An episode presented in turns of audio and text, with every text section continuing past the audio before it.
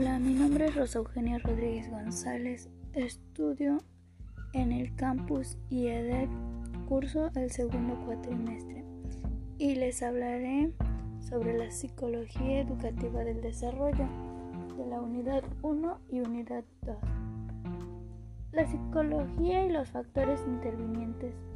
El psicólogo de la educación es el profesional de la psicología cuyo objetivo del trabajo es la reflexión e intervención sobre el comportamiento hermano en situaciones educativas mediante el desarrollo de capacidades de las personas, grupos e instituciones. Se entiende el término educativo en el sentido más amplio de la información y desarrollo personal colectivo. Asimismo, intervienen en todos los procesos psicológicos que afectan el aprendizaje o que se derivan, independientemente de su origen personal, grupal, social, de salud, responsabilizándose de las implicaciones educativas de su intervención profesional y coordinándose si procede con otros profesionales. Como el panorama general de la psicología en las últimas décadas se ha experimentado su importante cambio en los conceptos referentes a la salud. Posteriormente, la evaluación del aprendizaje de los estudiantes es una pieza fundamental, ya que pone a prueba los principios, finalidades y propósitos del sistema educativo, al igual que a los principios pedagógicos que dan el sentido a la acción de los docentes. Los niveles de aprendizaje y motivación es el interés que tiene el alumno por su propio aprendizaje o por las actividades que lo conducen a él, porque por lo tanto supe que la función de la psicología educativa es la manifestación de las funciones más importantes que la psicología educativa ha ido asumiendo, y pues los ambientes del aprendizaje son el conjunto de elementos y actores más bien, es decir, docentes y estudiantes que participan en un proceso de enseñanza-aprendizaje. El desarrollo humano en el proceso de enseñanza-aprendizaje, aprender es un proceso que se lleva a cabo durante toda la vida, porque de una manera intencional o no, nosotros al interactuar con el mundo aprendemos, cambiamos, crecemos, progresamos a través de vivencias, saberes, conocimientos y experiencias.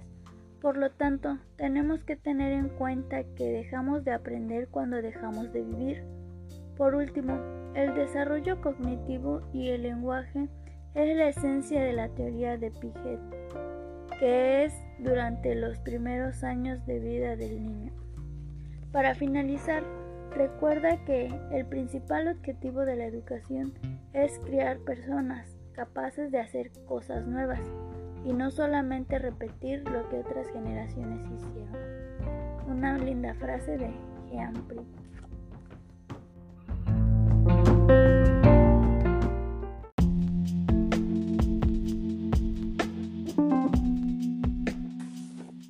Hola, mi nombre es Rosa Eugenia Rodríguez González. Estudio en el campus IEDEP curso el segundo cuatrimestre y les hablaré sobre la psicología educativa del desarrollo de la unidad 1 y unidad 2. La psicología y los factores intervinientes.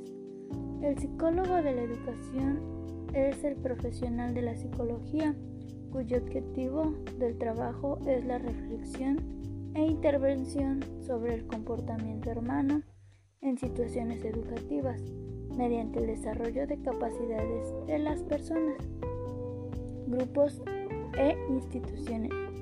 Se entiende el término educativo en el sentido más amplio de la información y desarrollo personal colectivo. Asimismo, intervienen en todos los procesos psicológicos que afectan el aprendizaje o que se derivan, independientemente de su origen personal, grupal, social, de salud responsabilizándose de las implicaciones educativas de su intervención profesional y coordinándose si procede con otros profesionales.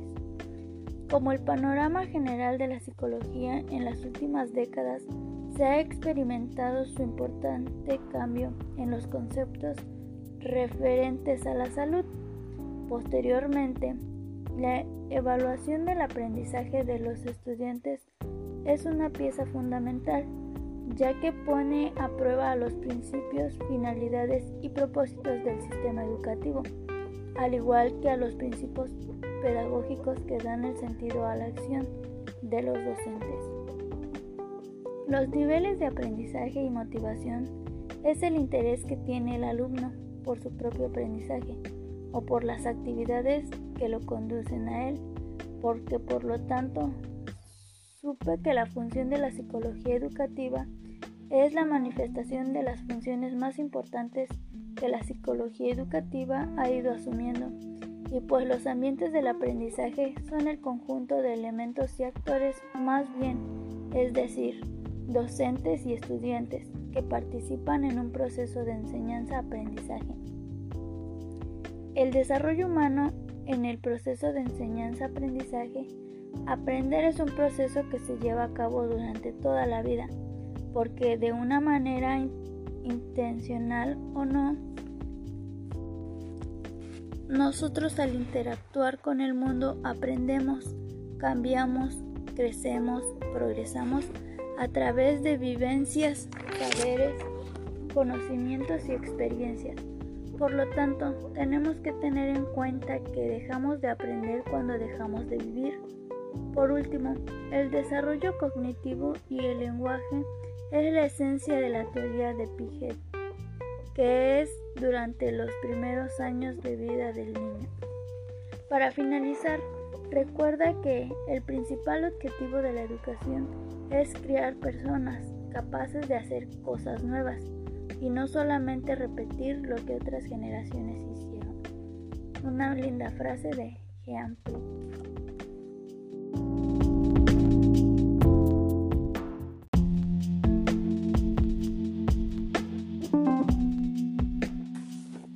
Hola, mi nombre es Rosa Eugenia Rodríguez González. Estudio en el campus IEDEP, curso el segundo cuatrimestre, y les hablaré sobre la psicología educativa del desarrollo de la unidad 1 y unidad 2.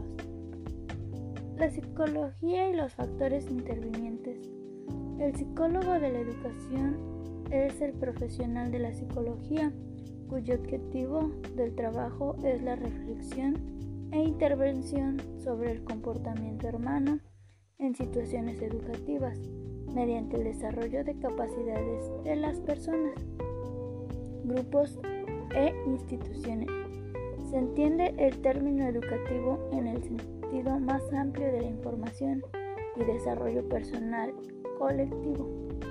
Asimismo, intervienen en todos los procesos psicológicos que afectan el aprendizaje o que se derivan, independientemente de su origen personal, grupal, social, de salud responsabilizándose de las implicaciones educativas de su intervención profesional y coordinándose si procede con otros profesionales. Como el panorama general de la psicología en las últimas décadas se ha experimentado su importante cambio en los conceptos referentes a la salud. Posteriormente, la evaluación del aprendizaje de los estudiantes es una pieza fundamental, ya que pone a prueba los principios, finalidades y propósitos del sistema educativo, al igual que a los principios pedagógicos que dan el sentido a la acción de los docentes. Los niveles de aprendizaje y motivación es el interés que tiene el alumno por su propio aprendizaje o por las actividades que lo conducen a él, porque por lo tanto supe que la función de la psicología educativa es la manifestación de las funciones más importantes que la psicología educativa ha ido asumiendo, y pues los ambientes del aprendizaje son el conjunto de elementos y actores más bien, es decir, docentes y estudiantes que participan en un proceso de enseñanza-aprendizaje. El desarrollo humano en el proceso de enseñanza-aprendizaje Aprender es un proceso que se lleva a cabo durante toda la vida, porque de una manera intencional o no, nosotros al interactuar con el mundo aprendemos, cambiamos, crecemos, progresamos a través de vivencias, saberes, conocimientos y experiencias. Por lo tanto, tenemos que tener en cuenta que dejamos de aprender cuando dejamos de vivir. Por último, el desarrollo cognitivo y el lenguaje es la esencia de la teoría de Piaget, que es durante los primeros años de vida del niño. Para finalizar, recuerda que el principal objetivo de la educación es criar personas capaces de hacer cosas nuevas y no solamente repetir lo que otras generaciones hicieron. Una linda frase de Jean Hola,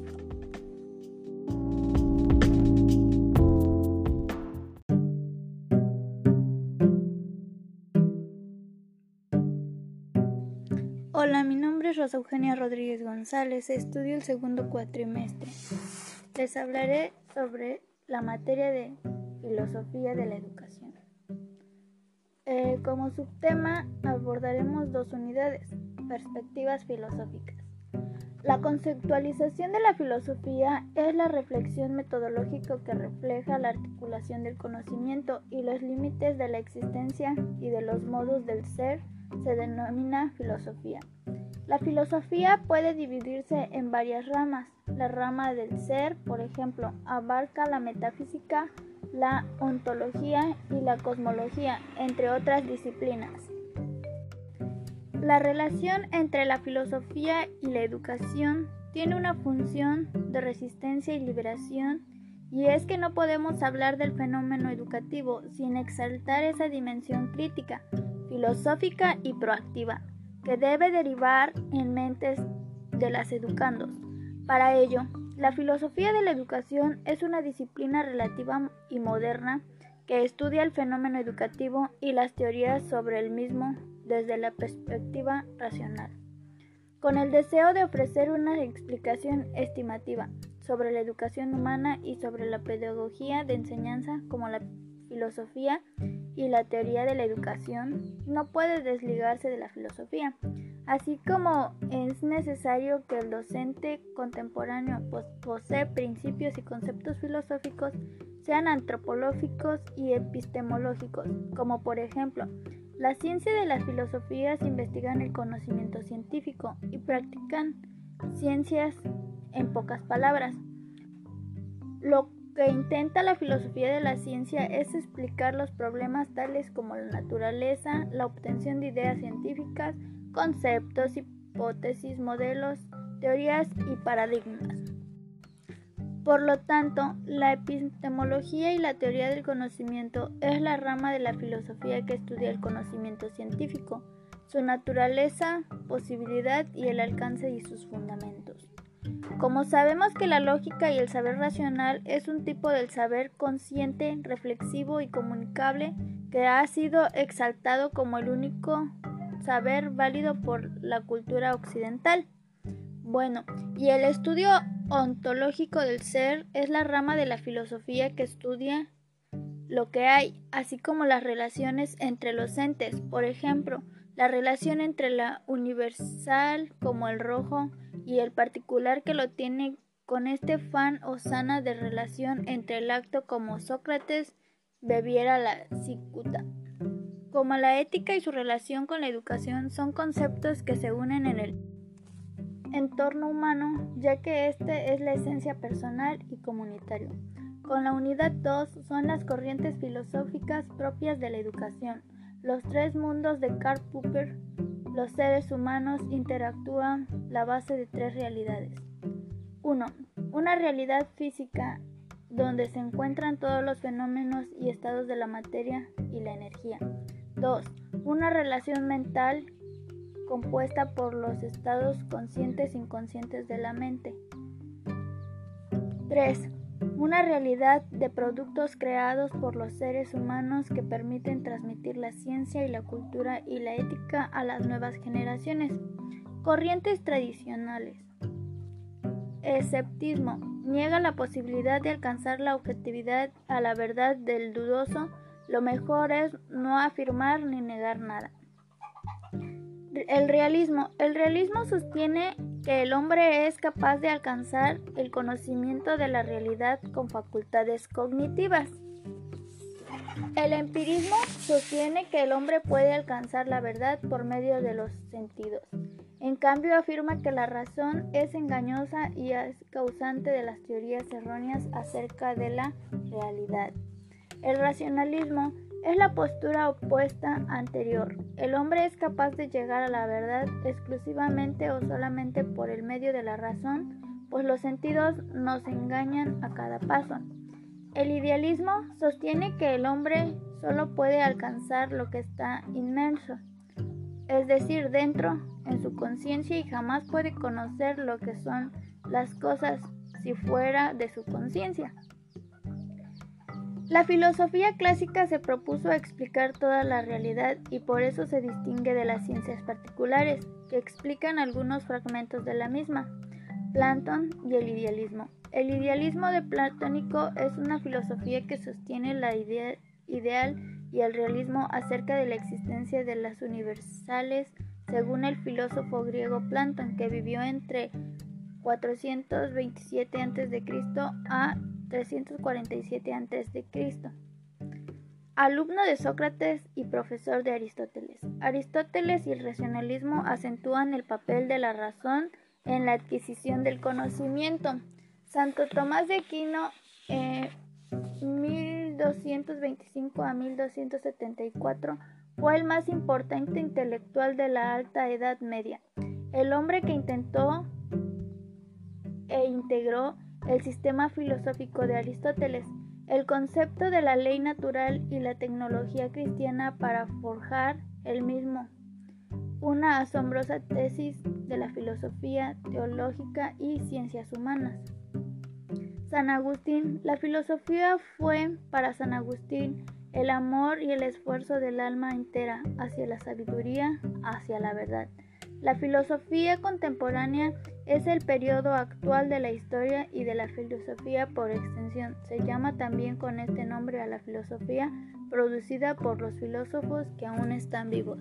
Esto es lo que abordamos en dos unidades.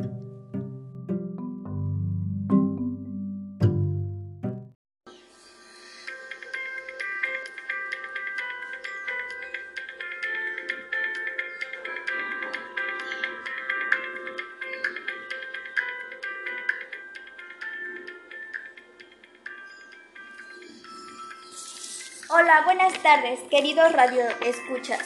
Soy Rosa Eugenia Rodríguez González. El día de hoy me encuentro para platicarles sobre el tema de la sociología de la educación y su contenido. Bueno, pues me da mucho gusto estar el día de hoy con ustedes.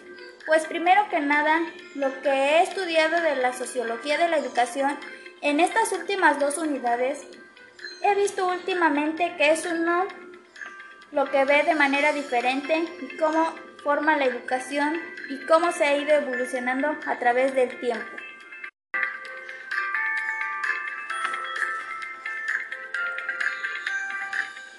¿Qué es la sociología? La sociología es la ciencia que estudia el comportamiento de las personas y que se encuentra dentro de la sociedad. ¿Qué es la educación? La educación es el proceso enseñanza-aprendizaje que se da a lo largo de la vida. ¿Y entonces qué es la, sociología de la educación? Es un área de la pedagogía que se tiene como objetivo analizar y conceptualizar las interacciones entre los estudiantes. La escuela tiene diferentes funciones sociales. Estas pueden ser latentes, que son las ocultas, y las que se manifiestan.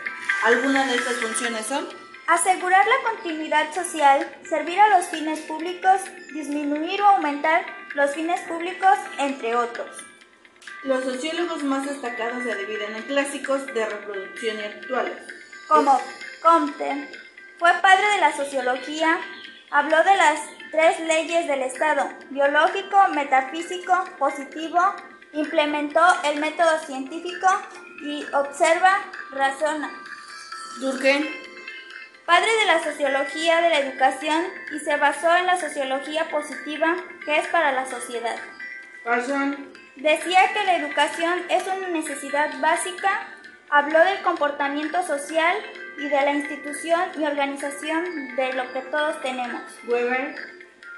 Habló de la burocracia, que es el tiempo que cuidó el ideal. Weber distinguió tres tipos de dominación, que son la tradicional, el carismo y el legal. Marx. Habló de la lucha del capitalismo, es decir, la lucha de clases que se estudió en el trabajo y la producción. Sociólogos de la reproducción. Arthur. Construcción del sistema iglesia-familia. Bowdy. Implementó dos conceptos, el campus habitat y el campus del espacio social y el hábitat de las personas de un entorno social. Buffer. El capital cultural es el proceso de una comunidad con conocimiento y educación y habilidades. Baudelot y Scarlett. Implementaron las teorías de las redes, la red primaria que es el proletario y la red secundaria superior de la burguesía. Bowles y Wintis. Hablaron de la teoría de la correspondencia, lo que aprendieron en la escuela lo pones en práctica en el trabajo. La educación y socialización. Es el proceso por el medio el cual de las personas humanas aprenden a través de su vida.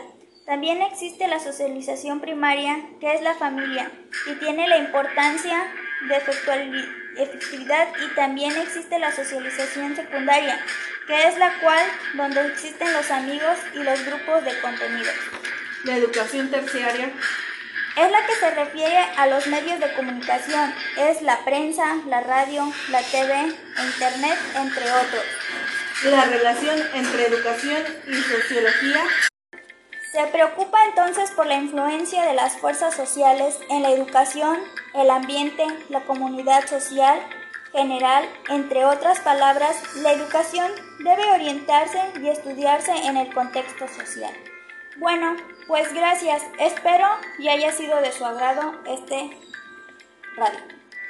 ¿Cuál es su nombre? Osvaldo Sánchez Hernández. ¿Qué edad tiene? 40 años. ¿Usted dónde nació? En Veracruz, Veracruz. ¿Actualmente dónde radica? San José Cateno, Puebla. ¿Qué opina sobre el contexto socioeconómico anteriormente y actualmente? Anteriormente pues, estuvo muy bajo por la preparación que cuenta uno y, y, posteriormente a futuro pues, se pone uno a estudiar y en la actualidad nuestra economía ha sido un poco favorable. ¿Qué opina usted acerca de la educación actual?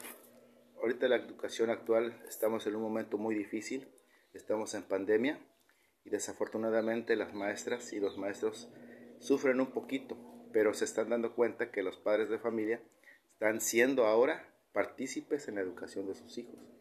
Y desafortunadamente está muy, muy largo este, esta pandemia para poder estar presencialmente con los niños y con las niñas. ¿Qué opina su familia de la educación que se manejaba anteriormente y actualmente? Pues muchos maestros este, antes nos presionaban mucho a los, a los hijos para la educación y los papás también este, se distraían un poco en sus trabajos, en casa y no le ponen mucha atención a sus hijos.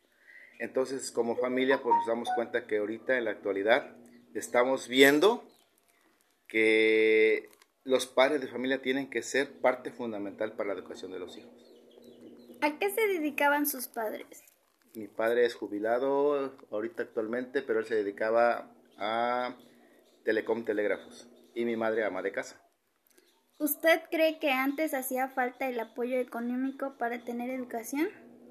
El apoyo económico siempre ha existido, pero aquí la responsabilidad de nosotros como, como padres pues es apoyar a nuestros hijos para la educación. Bueno, gracias.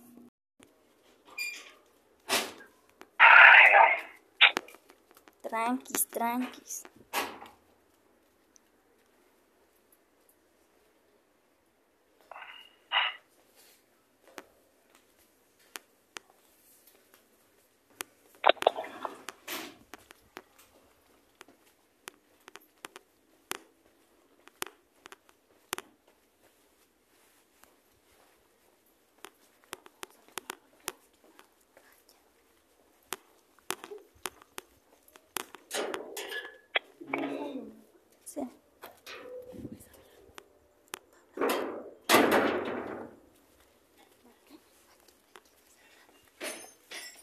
Manuel para decirle. Mejor la mando mensaje que estamos afuera para que salga ah pero cuando lleguemos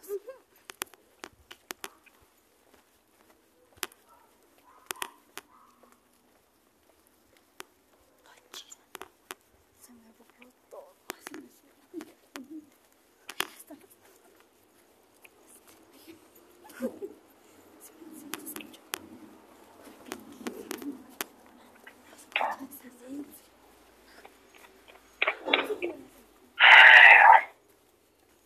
Mejor restauro la nena porque ella es que así está doble trabajo.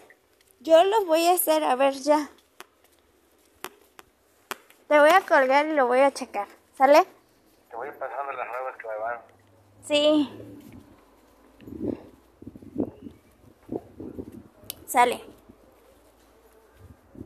Bye. Ayer. Sí, sale, cuelga.